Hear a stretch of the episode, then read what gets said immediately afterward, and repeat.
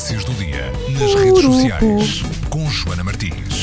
Bem-vinda, Joana Martins. Ah, bem regressada de Kiev. Uhum. De Kiev, estiveste em Kiev, Kiev. em Kiev, não é? Sim, vê-te bem. Vê lá É, tu. vê-te bem. Só agora é que eu estou a regressar, na verdade, aqui é também é, é, ao mundo eh, português do resto da internet. Eu vivi uma semana só em Eurovisão. Mas olha, cá foi muito parecido. Pronto, houve um Benfica pelo meio, o Papa, mas viveu-se muito Eurovisão na internet. Sim, sim, Cá. é verdade. E há- Graças a ti, e de- devo dizer aos ouvintes da Antena 3 que muitas das coisas e conteúdos que receberam através da internet eram obra tua, não é. Joana? Sim, Foste tu sim, que mandaste tudo para cá. Era uma obra minha, sim. E recebi, foi uma coisa que, que fiquei muito contente. Recebi muitas eh, mensagens de pessoas pelo Twitter, pelo Instagram, por todas as redes sociais que havia, para agradecerem o facto de poderem estar tão perto de- da delegação portuguesa, porque muitas das Uhum. imagens que muitas vezes chegam aos programas de televisão e mesmo ao telejornal são imagens já muito editadas e. eh, Ali via-se tudo, não é? Tu fazias Sim. aqueles diretos, praticamente, não Sim, é? aquilo era tudo sem filtro e, portanto, as pessoas sentiram-se próximas e é também para isso que servem as redes sociais. Olha, quando o Salvador Sobral ganha, a tua reação foi brutalmente emotiva.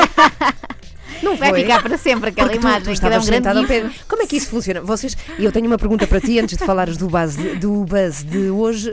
Disse disse em espanhol. O meu buzz. El buzz. Elba. É, tu lidaste com todos os artistas Sim. dos outros países, conheceste o senhor da trança. Sim, Até ao rabo, ele tinha uma trança in- invejável. Sim, mas aquilo era tudo fake. Ah, Ah, não? não, não era dele. Não, aquilo era tudo fake, é uma pena. Ah, ele era Lembrava-me o Drago, quem via Guerra dos Tronos sabe de quem falo. ele, giro, não, ele era muito giro, tinha uma cara muito bonita, ele tinha uma pele Pior era melhor. o resto. Sim, ele a dançar é que aquilo era, era um bocado dramático, se não viram. É um senhor, é a música do Montenegro. Era um senhor que tinha uma trança Tinha um muito Montenegro longa. na cabeça, de facto. E eh, lá andava ele a dançar. Uma, aquela dança era um bocado. hum, era para ser sensual. Não resultou.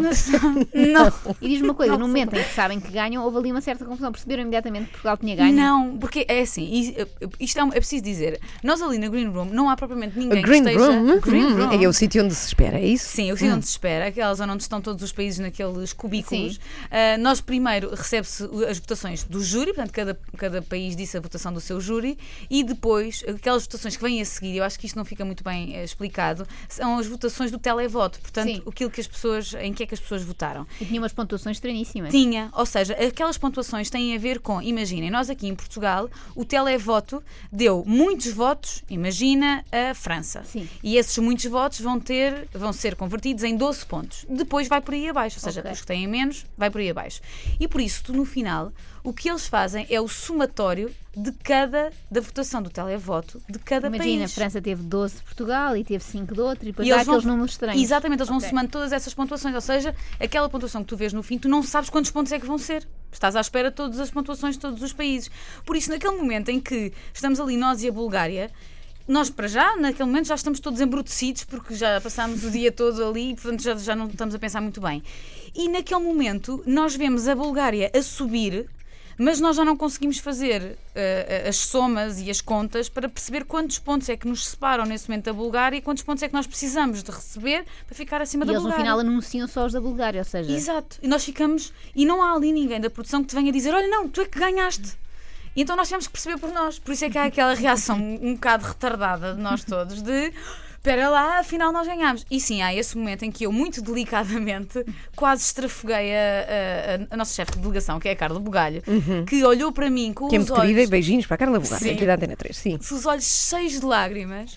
E, Foi ah, mesmo emocionante aquilo. Foi. por mim a festejar os 12 pontos para Portugal como se fossem golos, não é? Acho que toda a gente nunca tinha acontecido isto com a Eurovisão. Sim, sim, sim, nós sim. recebemos muitas, muitas imagens também no, no Instagram da RTP, as pessoas a filmarem-se, a reagir aos 12 pontos que nós estávamos a E receber. pergunto, qual foi a melhor comida? Tu não ficaste fã de Kiev, De pelo todo. que sei, Não. de todo. Já falámos aqui no outro dia das panquecas que Sim. não gostaste, não é? Foste Não. ao engano. Fui Houve ao alguma engano. coisa Ah, não? boa? Alguma coisa que tenhas gostado, gastronomicamente falando? Não particularmente. Eles Não? comem uma espécie de hum, almôndegas Sim. ah, de, de- de- de galinha. E aquilo tem um molho ah, assim de tomate, não é nada de especial, ah, francamente. Não acho que nós cá temos tanta variedade de comida e eu não gosto especialmente de comer. Mas Olha a mania dos portugueses, não é? Não há Mas é- sítio como Portugal para Mas é comer. verdade. Bom, não há uma algum sopinha buzz? como cá. algum Um- buzz para um hoje, buzz. assim, rapidamente? Hoje falaram-me de uma coisa muito triste, eu tenho estado um bocado ilhada disto, ah, mas soube que esta última semana houve dois adolescentes que ah, morreram, que se suicidaram, tiraram-se para debaixo de um comboio por causa do jogo da baleia azul. Mais uma vez, e acho que isto, devemos chamar a atenção para isto. Acho que nas escolas, uma destas, deste, um destes adolescentes já tinha sido indicado como estando integrado nesse jogo e, portanto, tinha que se ter cuidado. Uh, e os psicólogos e a escola fez tudo o que podia, e obviamente depois isto vai também para as mãos uh, da família. Uh, e é importante, parece-me que é muito importante que as escolas façam alguns seminários ou algumas reuniões com todos os alunos das escolas, porque isto é um assunto muito grave. Isto é um, é um assunto em que os adolescentes se sentem completamente uh, encurralados, porque os uh, obriga a eles a fazerem uma série de desafios, porque senão ameaçam-lhes a família e eles acreditam piamente nisto. E é preciso que as escolas levem este jogo a sério. Isto é um jogo muito sério que uh, deve ser conversado nas escolas para que estes adolescentes saibam que estão protegidos.